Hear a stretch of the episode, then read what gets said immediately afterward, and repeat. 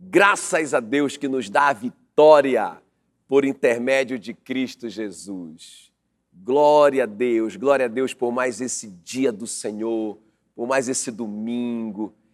Que tempo tremendo de adoração, de louvor ao nosso Deus.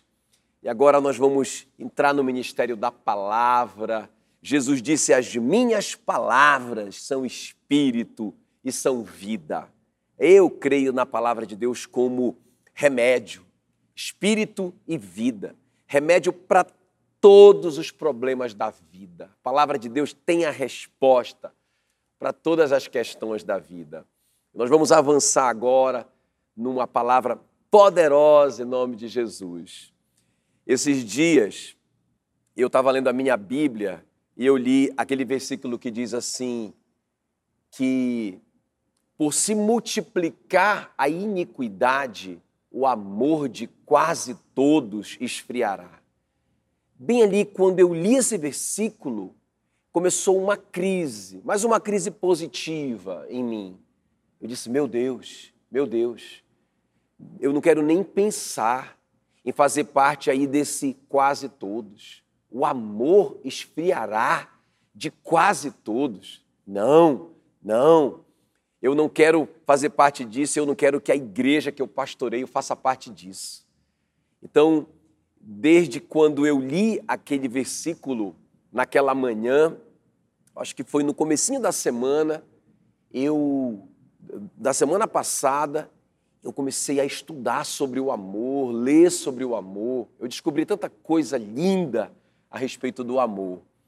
E é isso que eu quero começar a compartilhar nesse domingo com você. Nós concluímos no domingo passado a série sobre como liberar a sua fé. Eu tenho certeza que você foi muito abençoado, porque eu fui, não é? E, e eu só derramei aquilo que Deus fez primeiro em mim. E agora eu creio que o Senhor está falando sobre, sobre o amor, sobre a importância de nós não só entendermos, mas, sobretudo, nós praticarmos esse amor. Eu quero falar de uma forma muito prática a respeito do amor. Então, o nosso tema hoje à noite é o poder do amor. O poder do amor. Interessante, irmãos. Jesus disse: Nisto conhecerão todos que sois meus discípulos. Olha só.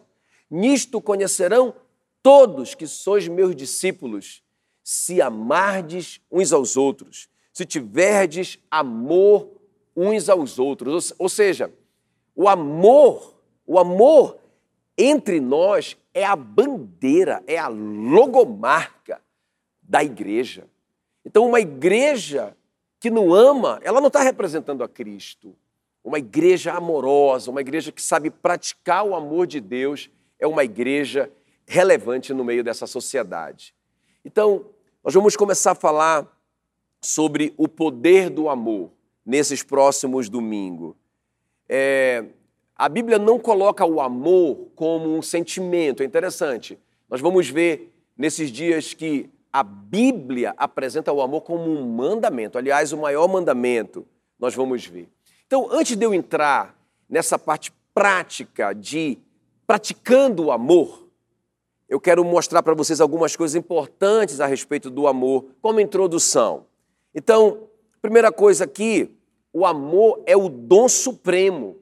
Fala lá em 1 Coríntios que o amor é maior do que a fé, é maior do que a profecia, é maior do que a, a caridade. A Bíblia diz ali, ainda que eu tivesse, se, se eu tiver uma fé, ainda que eu tivesse uma fé tão grande a ponto de transportar montanhas, ainda que eu tivesse o dom de profetizar, ainda que eu tivesse esse dom de socorro e doasse todos os meus bens aos pobres, ainda que eu doasse a mim mesmo, que eu entregasse o meu próprio corpo para ser, ser queimado, se eu não tivesse amor, nenhum desses dons teria valor algum.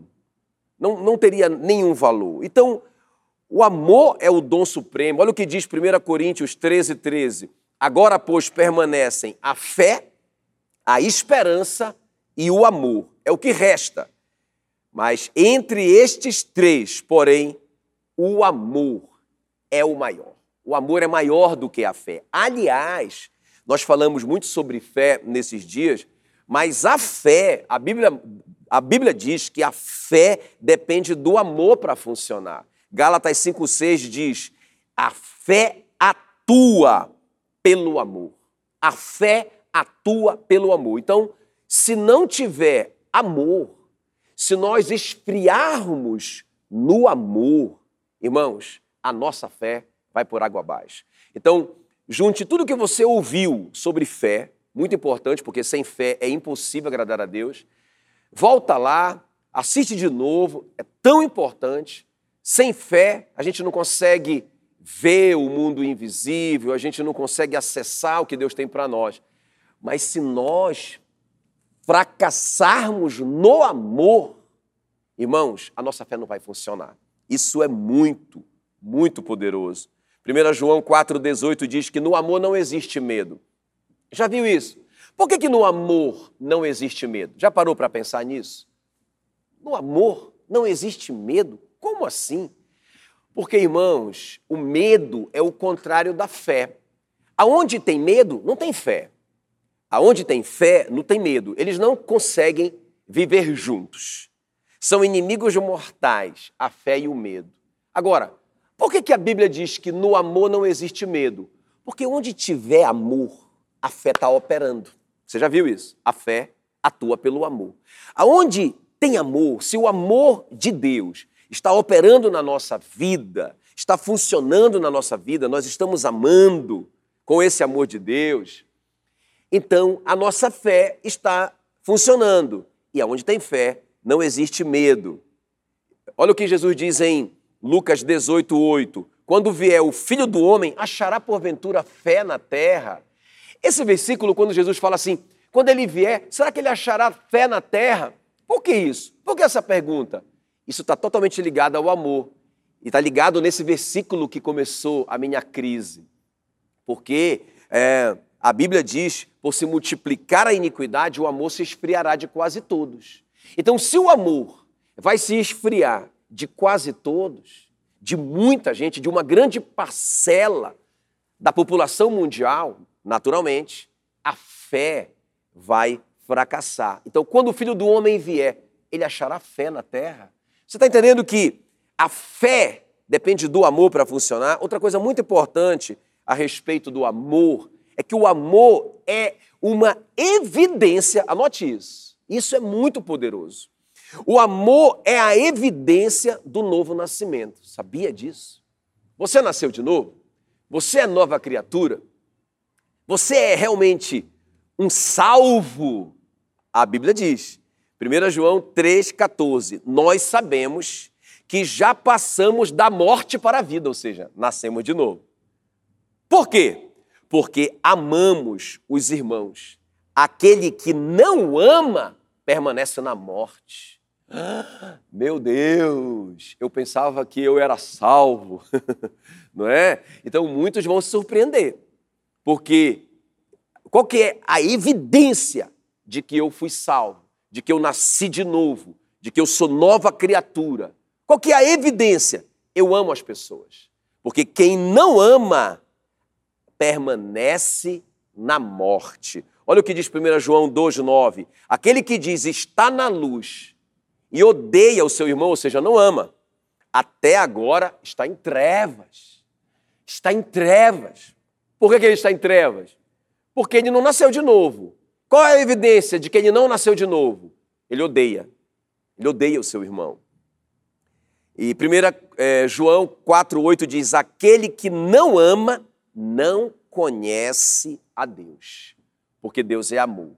Então, o amor, a prática do amor na nossa vida, mostra para nós mesmos que nós nascemos de novo. Muito sério isso.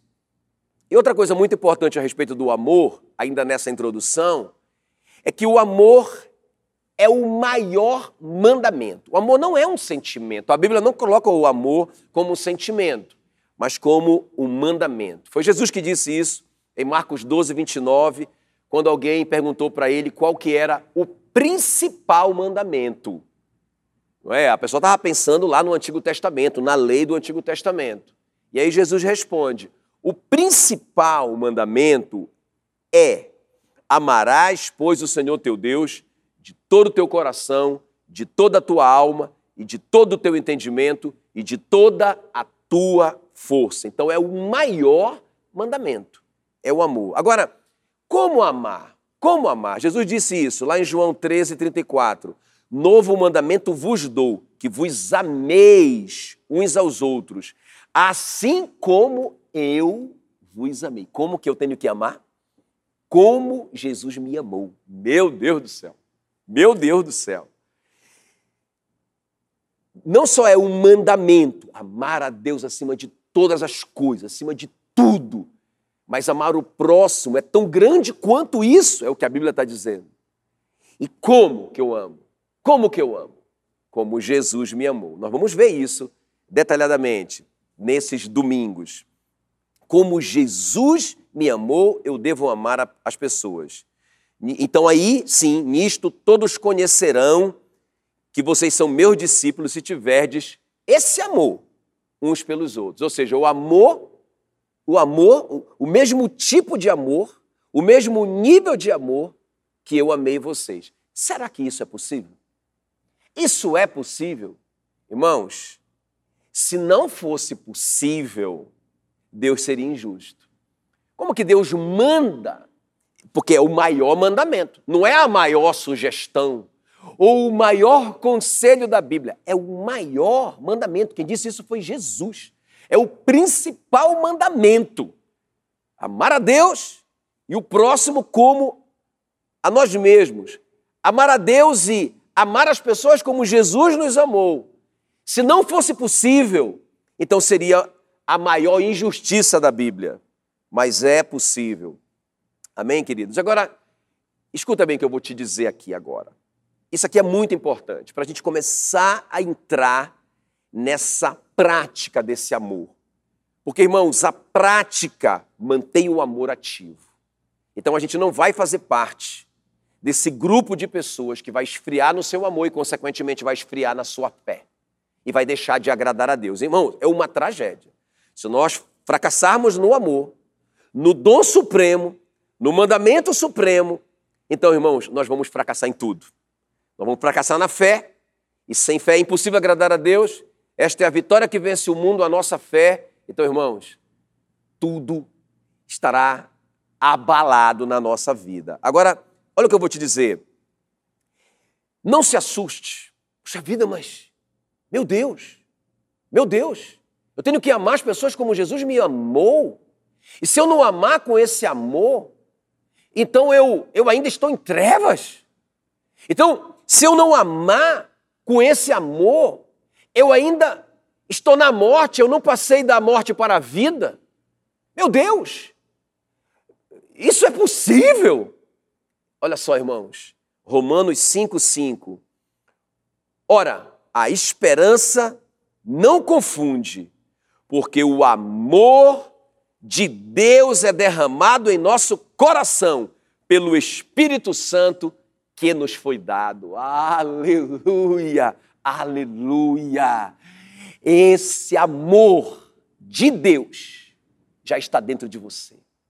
Porque você, quando você nasceu de novo, o Espírito Santo veio habitar dentro de você. E o amor de Deus, com o qual Jesus disse que nós temos que amar a Deus de toda, acima de tudo, e amar o próximo, como Jesus nos amou, então esse amor, esse amor de Jesus já está dentro de nós, já está no nosso coração. Que coisa tremenda.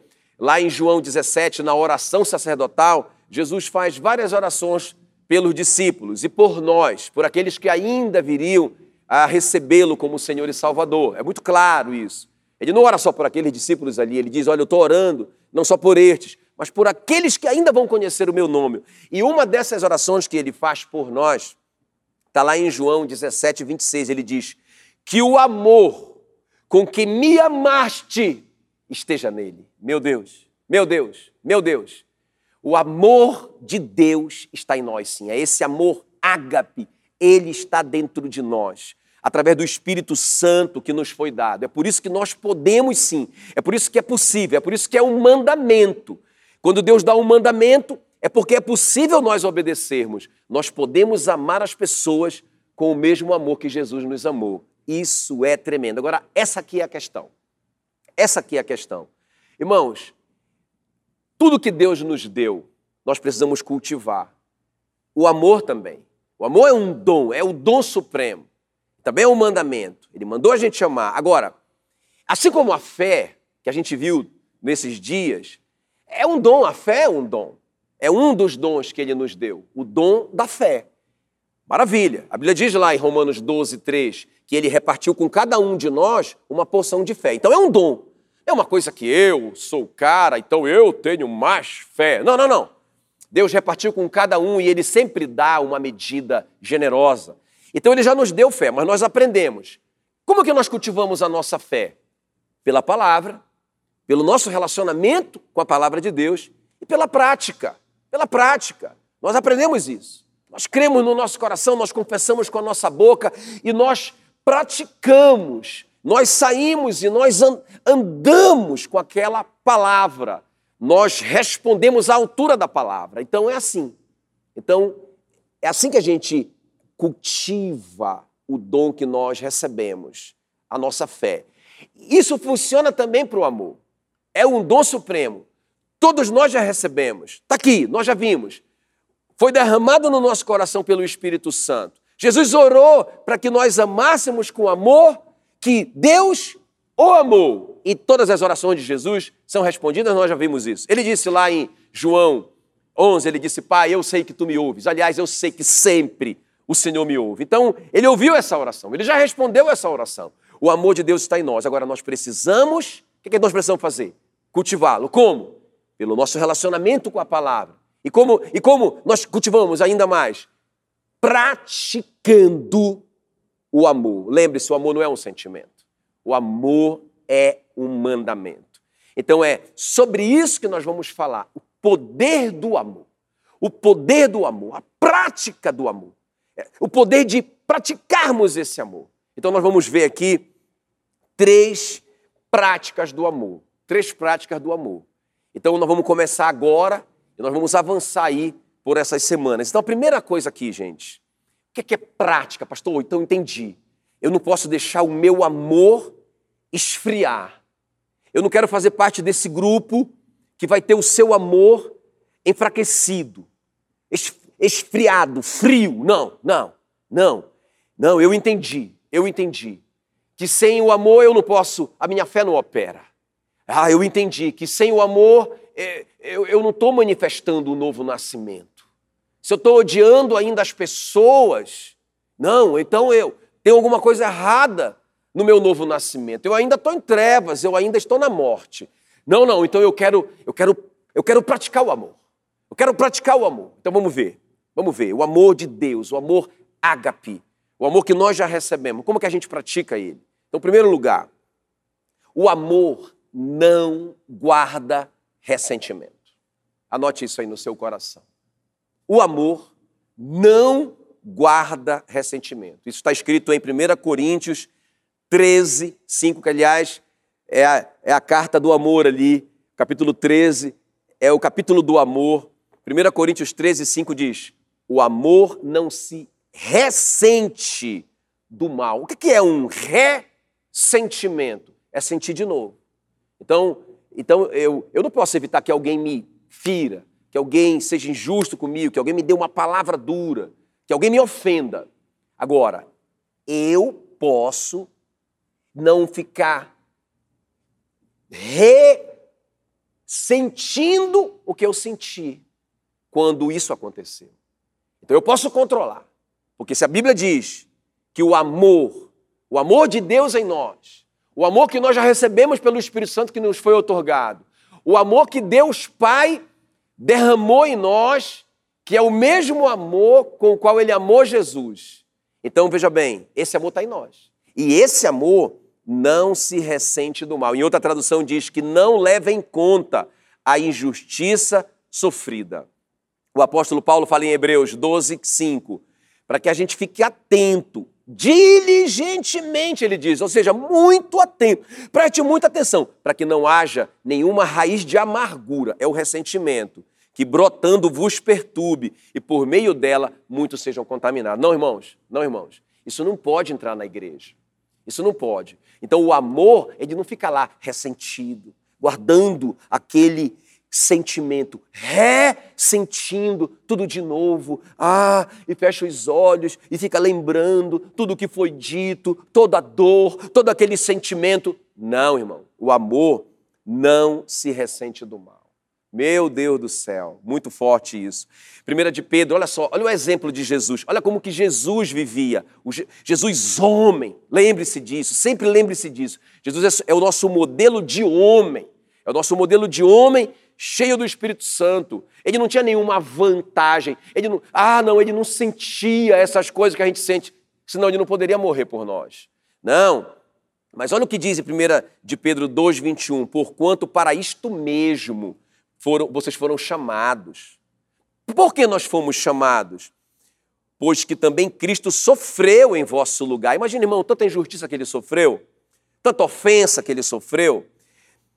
Cristo sofreu em vosso lugar, deixando-vos exemplo para que seguirdes, para seguirdes os seus passos, o qual não cometeu pecado, nem dolo algum se achou na sua boca. Agora escuta bem. Pois ele, quando ultrajado, não revidava com o traje. Quando maltratado, não fazia ameaças, mas ele se entregava àquele que julga retamente. E aí ele diz assim: para isso que eu chamei vocês, para vocês viverem esse amor, esse amor que não se ressente do mal, esse amor, olha só, irmãos, que, que não leva em conta a injustiça sofrida. Você pode me dizer assim: isso é impossível. Irmão, se você disser que isso é impossível, você está dizendo, Deus é injusto. Como que Deus me manda amar com esse amor? Amar com o amor dele, o amor ágape, amar com o amor que ele amou Jesus, se isso, se isso aí for impossível. Então, como que é esse amor na prática? Não, o amor não tem, não guarda ressentimento. O amor não guarda ressentimento, não é? Então, irmãos, eu quero eu quero te deixar em crise mesmo com isso, para que você tome decisões. Porque o amor, como eu disse, não é, irmãos, a gente confunde o amor com, com sentimento. Ah, tipo assim, ah, eu, eu sou uma pessoa muito amorosa porque ah, eu vi aquela pessoa ali passar uma, uma necessidade, eu ajudei. Legal, beleza. Mas aquela outra ali, aquela outra ali me magoou muito, falou uma coisa para mim e eu não consigo, não, eu estou magoado. Não, não, não, não, não, não, não. Esse não é o amor de Deus. Não, esse não é o amor de Deus.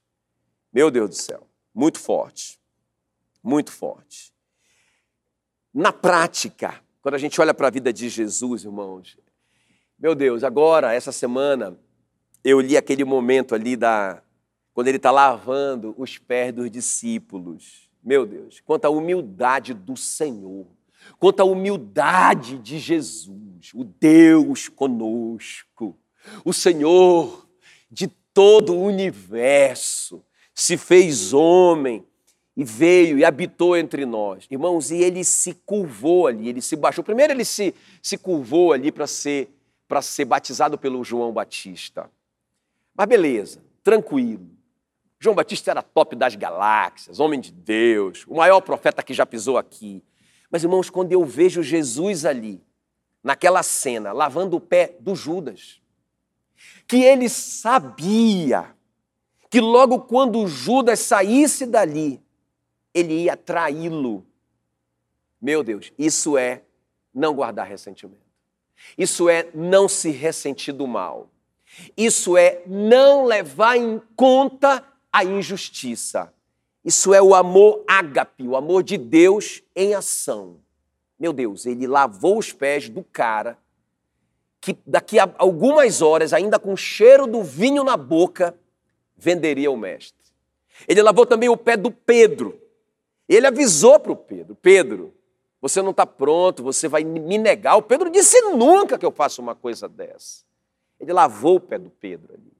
É interessante que, logo depois disso, quando Jesus é preso e todo mundo o abandona, não é?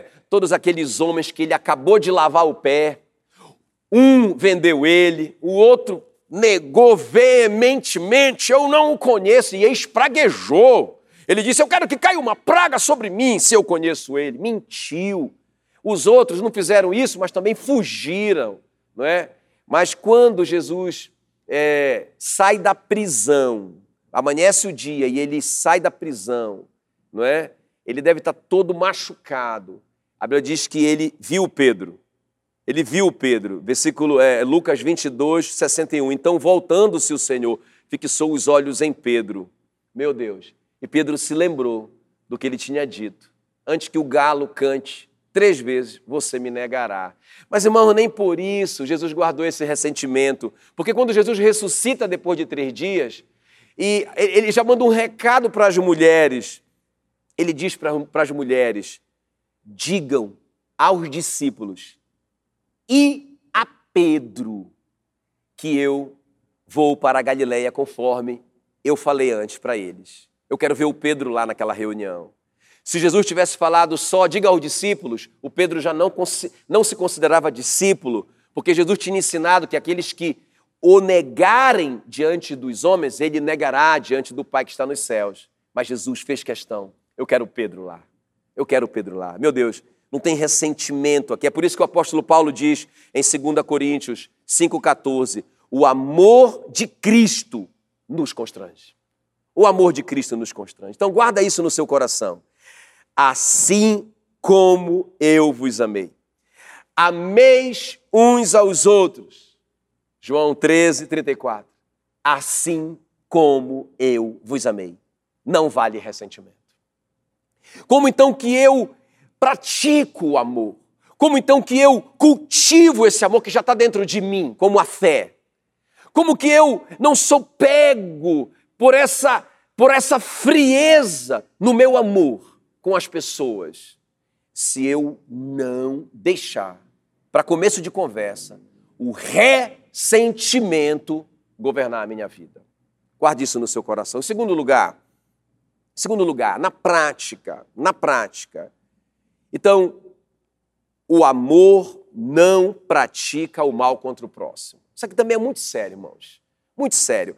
Quando eu estou falando isso aqui, eu não estou falando só para você, ah, porque eu sei tudo isso e, e pratico cabalmente isso. Não, irmãos, eu, eu tenho que confessar para você que eu, eu entrei em crise quando eu comecei a estudar sobre o amor. Eu, eu entrei em crise. Eu disse: não, eu, eu, não, eu não vou fazer parte desse grupo. Não, não, Senhor, eu não vou fazer parte desse grupo. Por favor, me ajude. Me ensine, me ensine o que é o amor, como praticá-lo. Sabe, irmão, não adianta a gente só falar assim, ah, não, oh, Senhor, me livra de, de fazer parte desse grupo que vai esfriar. Não, não. Irmãos, é a palavra que é o remédio. É a palavra que é a solução, ok? Então, a segunda coisa que prática, para a gente cultivar esse amor, para que ele continue amadurecendo e crescendo em nós. Esse amor de Deus que já está dentro de nós.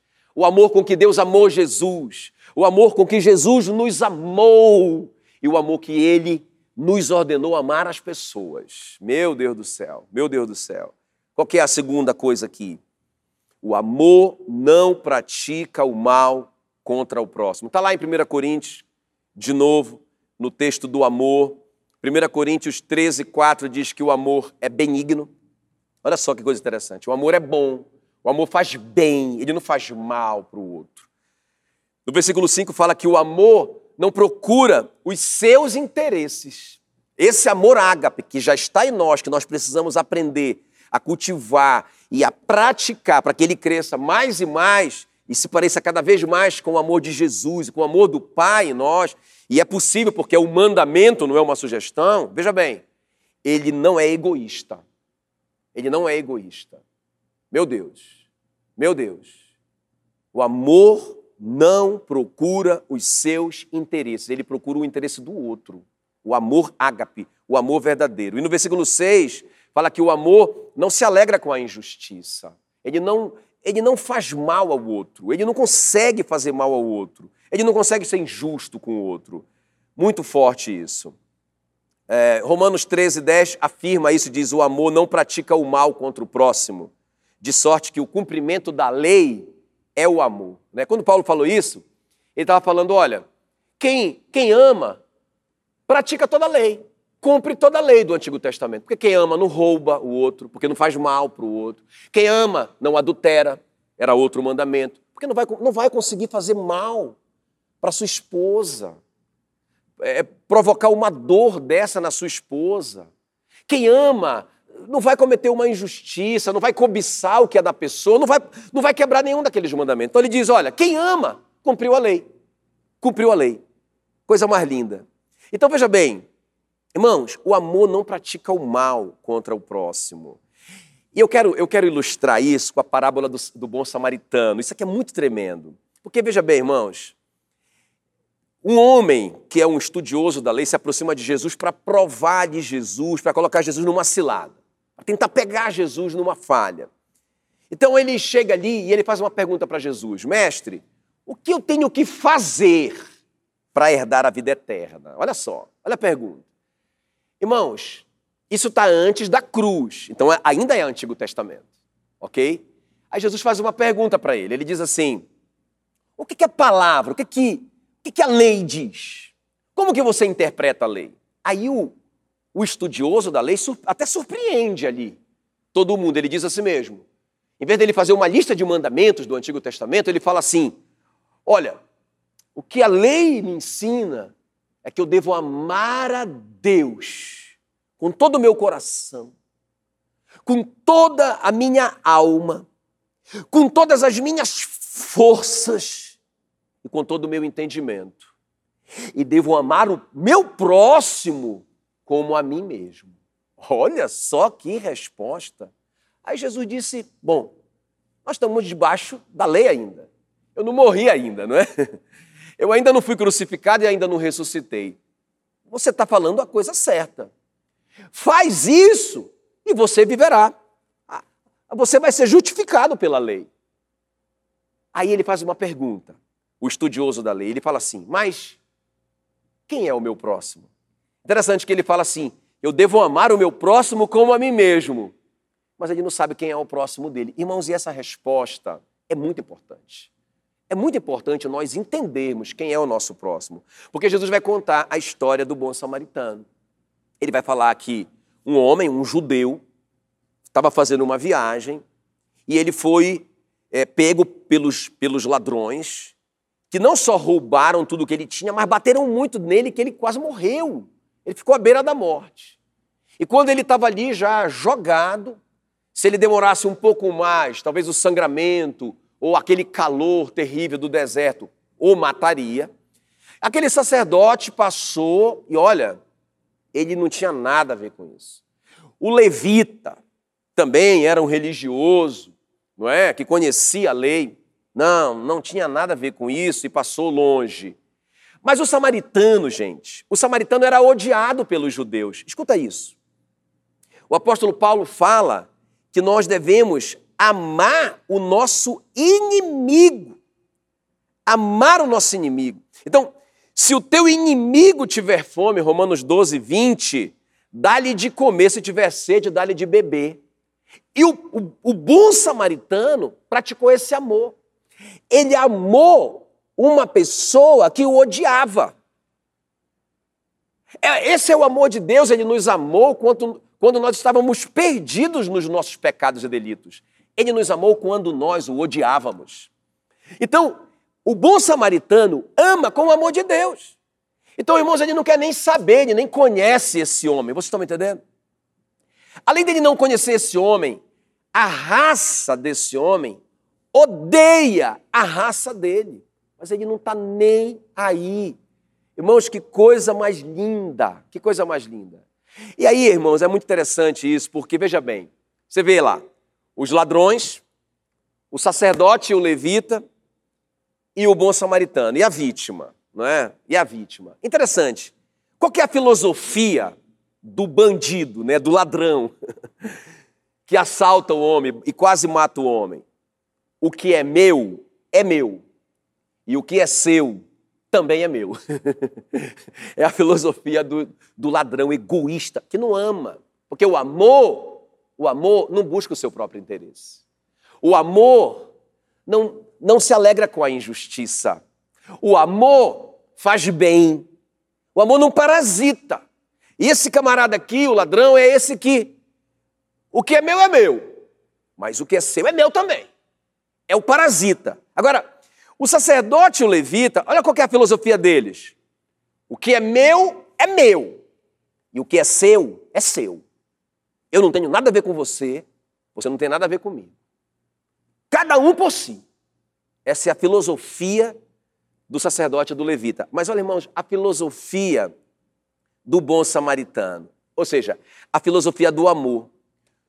O que é seu é seu, mas o que é meu também pode ser seu, se você precisar. Que tremendo. Sabe, irmãos, então, o amor, o amor, ele não pratica o mal. Por que isso é tão importante para nós? Porque eu mesmo penso, pensei assim, puxa vida, eu não vou fazer mal para ninguém, eu não vou matar ninguém, eu não vou roubar ninguém. Mas, irmãos, deixa eu te falar uma coisa. O apóstolo Tiago diz assim, Tiago 4,17: aquele que sabe fazer o bem e não faz, está pecando, está quebrando esse mandamento, o maior de todos os mandamentos. Ele não está amando com o amor de Deus, com o amor de Jesus, ele está buscando o seu próprio interesse. Entende? Então, porque a gente pode ser muito indiferente. Irmãos, a indiferença. Porque é, é fácil a gente chamar, não é? Ah, o filho. Ah, eu, ah, pastor, eu acho que eu tenho muito amor. Que eu amo demais o meu filho. não é? Ah, pastor, eu amo demais a minha mãe. Tinha mais, aqui amar mesmo. Mas, irmãos, o próximo que Jesus identifica aqui na parábola do samaritano é o inimigo. É uma pessoa que persegue o samaritano é uma pessoa que faz mal para o samaritano. É uma pessoa que ele não conhece. Esse é o amor que não faz mal a ninguém, só faz bem. Esse é o amor benigno. Esse é o amor que não é egoísta. Esse é o amor que não se alegra com a injustiça. Então, não fazer o mal, irmãos, é mais do que não matar, não roubar, não prejudicar. Tem muita gente aí, irmãos, precisando do nosso amor, não é? E, e nós precisamos manifestar esse amor. Então veja bem, de novo, eu vou repetir o, o versículo 34 de João 13. Jesus disse: Ameis uns aos outros. Como? Como Jesus? Como eu amei vocês. Como eu amei vocês. Eu amei vocês como o samaritano amou aquele inimigo. Glória a Deus. Glória a Deus. E para terminar, irmãos, o amor, o amor perdoa. Glória a Deus. Então, o amor não guarda ressentimento, o amor não pratica o mal contra o próximo e o amor perdoa. Olha o que diz primeira carta aos Coríntios 13, 7. O texto do amor. O amor tudo sofre. Então ele sofre. Quando eu falo de eh, ressentimento, eu não estou falando que a gente vai ser insensível, o cara vai lá, te ofende, fala umas coisas terríveis, é injusto com você e tal, e você não vai sentir nada. Não, você vai sentir. Não tem problema de você sentir, o problema é você ficar ressentindo. não é? Então o amor, tudo sofre. Ele aguenta a paulada. Ele tudo crê. Ele acredita. Ele continua acreditando naquela pessoa que, que fez mal para ele. Ele consegue ver o melhor naquela pessoa. O amor tudo espera. O amor é paciente. Ele espera. Ele espera a mudança. Ele espera com paciência. E ele tudo suporta. O amor tudo suporta. Ou seja, ele jamais acaba. O amor jamais acaba. Sabe essa coisa, irmãos? Às vezes eu vejo pessoas falando assim: não, nossa amizade não, nossa amizade acabou. Não, o que ele fez foi muito terrível, então nossa amizade acabou. Então não era o amor. Não era o amor, porque o amor não acaba. E se nós não estamos amando com esse amor, vocês estão me entendendo que nós estamos pecando? Porque o amor é o mandamento. Aliás, é o maior mandamento. E, e não é para a gente amar com qualquer amor, amar com um sentimentozinho. Não, é para amar com o amor que Deus amou Jesus. E que Jesus nos amou. Meu Deus, isso aí é um milagre. E, Literalmente é um milagre. É só o Espírito Santo dentro de nós e nós conseguimos acessar esse amor como nós acessamos a fé, que é um dom também do Espírito Santo. Amém, queridos? Então, o amor perdoa. O amor perdoa. A palavra perdoar vem de perda. Ele sofre o dano. Efésios 4,32 diz: Antes sede uns para com os outros benignos, ou seja, façam bem uns aos outros, compassivos, cheios de compaixão, perdoando-vos uns aos outros. Como? Como que eu tenho que perdoar o meu irmão? Como Deus em Cristo vos perdoou. Ai, meu Deus. Espera aí, Senhor. Primeiro o Senhor diz que é para a gente amar como Jesus nos amou. Que é para a gente amar como o Senhor amou Jesus. E agora o Senhor diz que nós temos que perdoar como o Senhor perdoou. Irmão, de novo, de novo, eu vou te falar a mesma coisa. Se isso não é possível, Deus foi injusto. E Ele não é injusto. Ele não é injusto. Então isso é possível. Agora, pensa bem como que Deus nos perdoa. Isaías 43, 25 diz: Eu mesmo sou o que apago as tuas transgressões por amor de mim, e dos teus pecados não me lembro mais. Meu Deus, meu Deus, meu Deus. Hebreus 8,12. Novo Testamento. Ah, pastor, isso aqui é Antigo Testamento. Tá bom, Novo Testamento. Pois para com as suas iniquidades usarei de misericórdia, e dos seus pecados jamais me lembrarei. Pastor, o que você está querendo me dizer? Que eu tenho que esquecer o que essa pessoa fez? Não, irmão, isso seria amnésia. eu não quero que você tenha amnésia. Agora, você não vai esquecer nunca o que aconteceu. Agora, você pode escolher não se deixar abater pelo que aconteceu. Você pode escolher a decisão que você vai tomar. Não é? Não lembrar mais é não ficar pensando nisso. Muito forte isso. E Deus é assim. Ele nos perdoou e está resolvido. Quando a gente foi lá, a gente fez aquela coisa terrível, lembra? Você também? Você também? Será que foi só eu que fizemos coisas ter terríveis e às vezes ainda fazemos? E quando nós vamos lá, a Bíblia diz: quando nós confessamos os nossos pecados a Ele, Ele é fiel e justo, não apenas para nos perdoar os nossos pecados, mas para nos purificar de toda injustiça. Meu Deus do céu, meu Deus, todo tempo, todo tempo Ele é assim. E aí Ele esquece, está resolvido, filho, está resolvido. Talvez tenha uma consequência, não é? Talvez é, é, eu mesmo vá colher aquela, aquela consequência daquela decisão errada que eu tomei, mas está resolvido.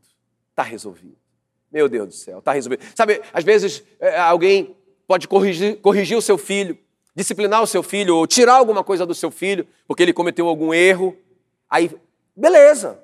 Tá, filho, olha, vou tirar isso aqui, mas o seu bem, você não está tá vencendo isso aqui, você está usando demais esse celular, ou sei lá o quê, então eu vou tirar isso aqui por um tempo, você desobedeceu, ok? Agora, irmãos, o que, que não funciona? Eu ficar lembrando, você fez isso. Lembra quando você fez aquilo? Lembra quando você me magoou? Lembra quando você me envergonhou? Não, irmãos, esse não é o perdão de Deus. E sabe, quando a gente fica fazendo isso com o marido, e fica fazendo isso com a mulher, não, lembra? Lembra? Há 20 anos atrás, quando você disse aquilo. Irmão, esse não é, não é o amor, o amor ágape. Esse não é o amor com que Jesus mandou nós amarmos uns aos outros. Não é o amor que ele nos amou. Não é o amor que o Pai o ama e nos ama também. Não, não, não, não. Porque o amor verdadeiro, amor ágape, perdoa e esquece. Agora, irmãos, escuta bem. Eu quero terminar com isso. Eu disse, que, eu disse no começo que a fé atua pelo amor. E olha só, olha como que a falta de perdão influencia a nossa fé e as nossas conquistas e a nossa oração. Olha o que diz aqui Marcos 11, 23. Porque em verdade vos afirmo, é Jesus que está dizendo isso, se alguém disser a este monte, ergue-te, lança-te no mar e não duvidar no seu coração, mas crê que se fará o que diz, assim será com ele. É aquilo que a gente tem falado. Eu creio no meu coração, eu confesso com a minha boca, eu atraio. Eu falei que isso funciona para salvação. Eu creio que Jesus Cristo ressuscitou dentre os mortos. Eu confesso com a minha boca que Ele é o Senhor. Então, o que é que eu atraio? Salvação. Funciona para todos os princípios. Então, olha o que o, olha o, que o Marcos está dizendo. Então, se eu disser aquela montanha, ou seja, aquele problema, aquela ameaça de Satanás, aquela doença, qualquer coisa, se eu disser para ela, se eu. Mas não é dizer qualquer coisa, é dizer a palavra sobre ela. Doença, doença. A palavra do Senhor diz que o Senhor levou você sobre a cruz. Eu não preciso ficar doente porque ele já ficou doente por mim. Pelas feridas dele eu fui sarado. Quando você diz a essa doença, é? você diz e você crê no seu coração que se fará o que você disse, vai acontecer, você vai atrair. Você vai atrair. Agora, olha só o que diz o versículo 24. Por isso vos digo que tudo quanto em oração pedirdes, crede que já recebestes, e será assim convosco. 25. E quando estiverdes orando, se tendes alguma coisa contra alguém, perdoai. Perdoai. Para que o vosso Pai Celestial vos perdoe as suas ofensas. Meu Deus do céu. Meu Deus do céu.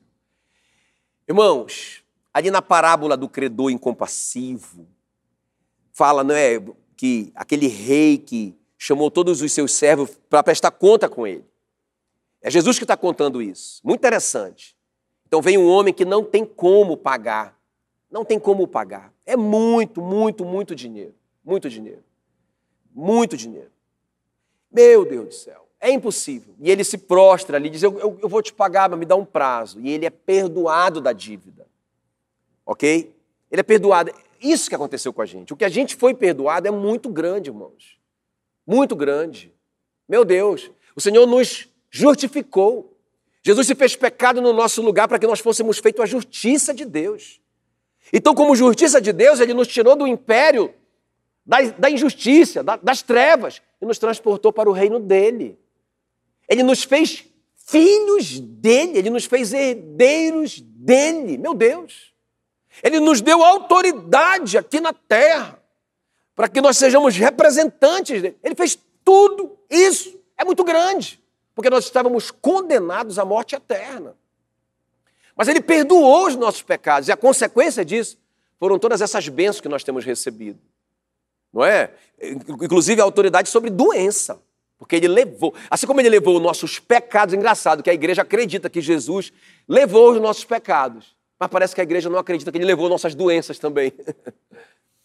Mas sabe, irmãos, foi tão grande o que ele fez, foi tão grande o perdão dele. Agora, nós não conseguimos perdoar as pessoas. Interessante. E foi esse o pecado desse credor incompassivo. Ele esqueceu o que o rei dele, o senhor dele, fez por ele. Eu acho que muitos têm sofrido de amnésia. Ou então não sabem não sabem a grandeza do perdão que receberam de Deus.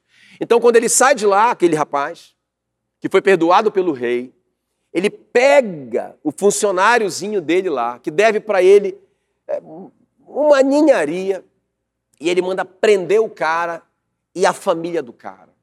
Meu Deus do céu. Ele manda açoitar o cara e manda prender. Então, quando o senhor dele soube disso, ele mandou chamá-lo na sua presença e disse: servo malvado. Sabe, irmãos, tudo isso tem me deixado em crise. Eu não estou aqui apontando o dedo para você. Eu estou fazendo assim, olha. Tem, tem quatro apontados para mim. servo malvado. Por que ele foi chamado de malvado? Porque ele não perdoou. Quem não perdoa é malvado diante de Deus. E ele disse: servo malvado, eu não te perdoei uma dívida impagável. Não era justo você perdoar essa dívida tão pequena? E aí, irmãos, a gente, a gente diz o seguinte: que qualquer medida de perdão que, que seja inferior à medida de perdão tão grande que a gente recebeu é injustiça. Ele disse: não seria justo você perdoar? Aí, irmãos, o, o veredito daquele rei ou daquele senhor ali é: você vai ser preso, você vai ser açoitado. E como você julgou o seu irmão, porque você disse para ele que, você só, que ele só sairia de lá quando ele pagasse a dívida, Então você só sai agora da prisão quando você me pagar o último centavo. Meu Deus, que complicação. Jesus termina essa parábola dizendo assim mesmo, irmãos. Ele diz assim, ó. Isso mesmo acontecerá com cada um de vocês, que do íntimo não perdoarem o seu irmão. Então, irmão, veja bem, a fé é algo poderoso demais, demais, nós vimos isso. Mas a falta de perdão anula a nossa fé e nos faz refém, e nos faz prisioneiros, e trava a nossa vida. Faça uma escolha hoje. Deixa o amor ágape de Deus, que já está na sua vida. Deixa esse amor pelo qual Jesus orou lá em João 17, para que o Pai derramasse ele sobre você, que é o mesmo amor com que Deus amou Jesus, que é o mesmo amor com que Jesus nos amou, tremendo, tremendo, que nós devemos amar os nossos irmãos. Amei, é, novo mandamento vos dou, que vos amei uns aos outros. Novo mandamento vos dou, que vos ameis uns aos outros. Novo mandamento vos dou, que vos ameis uns aos outros, assim como eu, Jesus, vos amei, que também vos ameis uns aos outros. E nisto conhecerão todos que sois meus discípulos, se tiverdes amor uns aos outros. Eu quero orar por você.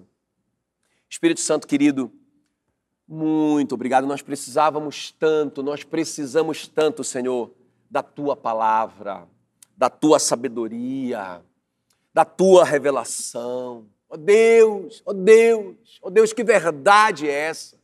Que verdade poderosa é essa? Que poder tem o amor na nossa vida? O maior mandamento, o maior dom. O amor é o que faz a fé funcionar. O amor é que o amor é que realmente é a evidência de que nós nascemos de novo, que não estamos mais na morte, mas estamos na vida. E que maravilha saber que nós já recebemos esse amor pelo Espírito Santo que mora dentro de nós.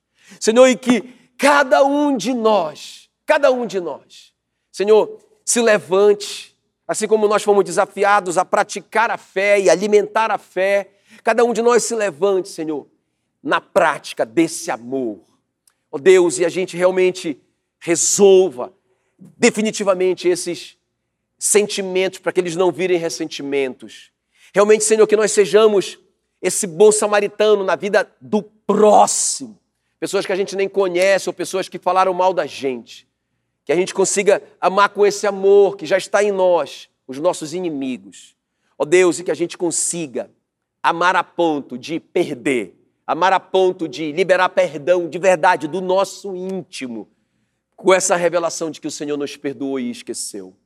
Ó Deus, em nome de Jesus, que nós oramos e te agradecemos. Amém e amém. Graças a Deus. Deus abençoe a sua vida, em nome de Jesus.